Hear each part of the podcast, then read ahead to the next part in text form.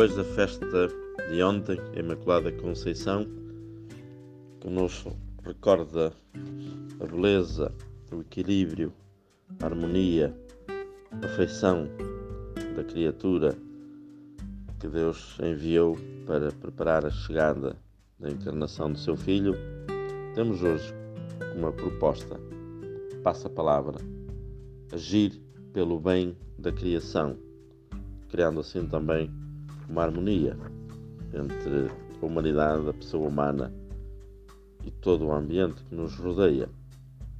Permitam que passe apenas a citar uma carta de Chiara Lubick a Nico Nivano, já de 1990, ainda antes desta grande preocupação do Papa Francisco, que haveria de concentrar na publicação da Laudato Si em 2015 porque também já era costume que no dia 4 de outubro, festa de São Francisco de Assis, padroeiro da ecologia, se fizesse uma reflexão sobre a criação e oração e de ação para a nossa casa comum, a Terra. E diversas igrejas e comunidades eclesiais do mundo eh, se uniam desde então para proteger e defender a criação.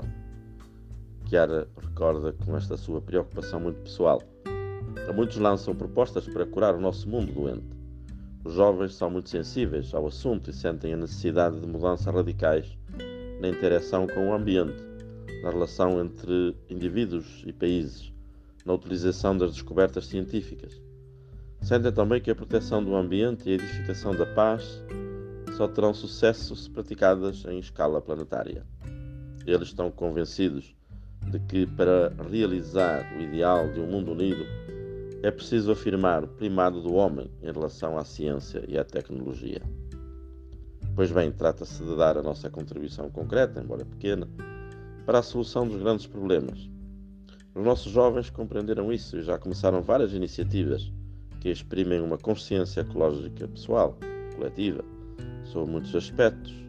Por exemplo, na compra de produtos que não têm um impacto negativo no ambiente, na colheita do lixo que polui o ambiente e em todas as escolhas que nascem de um profundo respeito pela natureza. E é começando pelos pequenos problemas locais que se forma uma consciência moral, capaz depois de enfrentar os problemas em escala mundial. A ecologia, no fundo, representa um desafio que se pode vencer somente mudando a mentalidade e formando as consciências. Muitos estudos científicos sérios demonstram que não faltam recursos técnicos nem económicos para melhorar o ambiente. O que falta é aquele suprimento espiritual, aquele novo amor pelo homem, que nos faz sentir responsáveis uns pelos outros, no esforço comum de administrar os recursos da terra, num modo inteligente, justo e moderado. Não nos esqueçamos de que Deus Criador confiou a terra a todos os homens e não a um só povo ou a um só grupo de pessoas. A distribuição dos bens no mundo a ajuda às populações mais pobres, a solidariedade do Norte para com o Sul, dos ricos em relação aos pobres, é outra face do problema ecológico. A Bíblia, com a narração da criação, ensina-nos que só em harmonia com o plano de Deus é que a natureza e o homem encontram a ordem e a paz. Se o homem não está em paz com Deus, nem sequer a terra estará em paz. Se descobrirmos que toda a criação é um dom de um Pai que nos ama, será muito mais fácil encontrar uma relação harmoniosa com a natureza.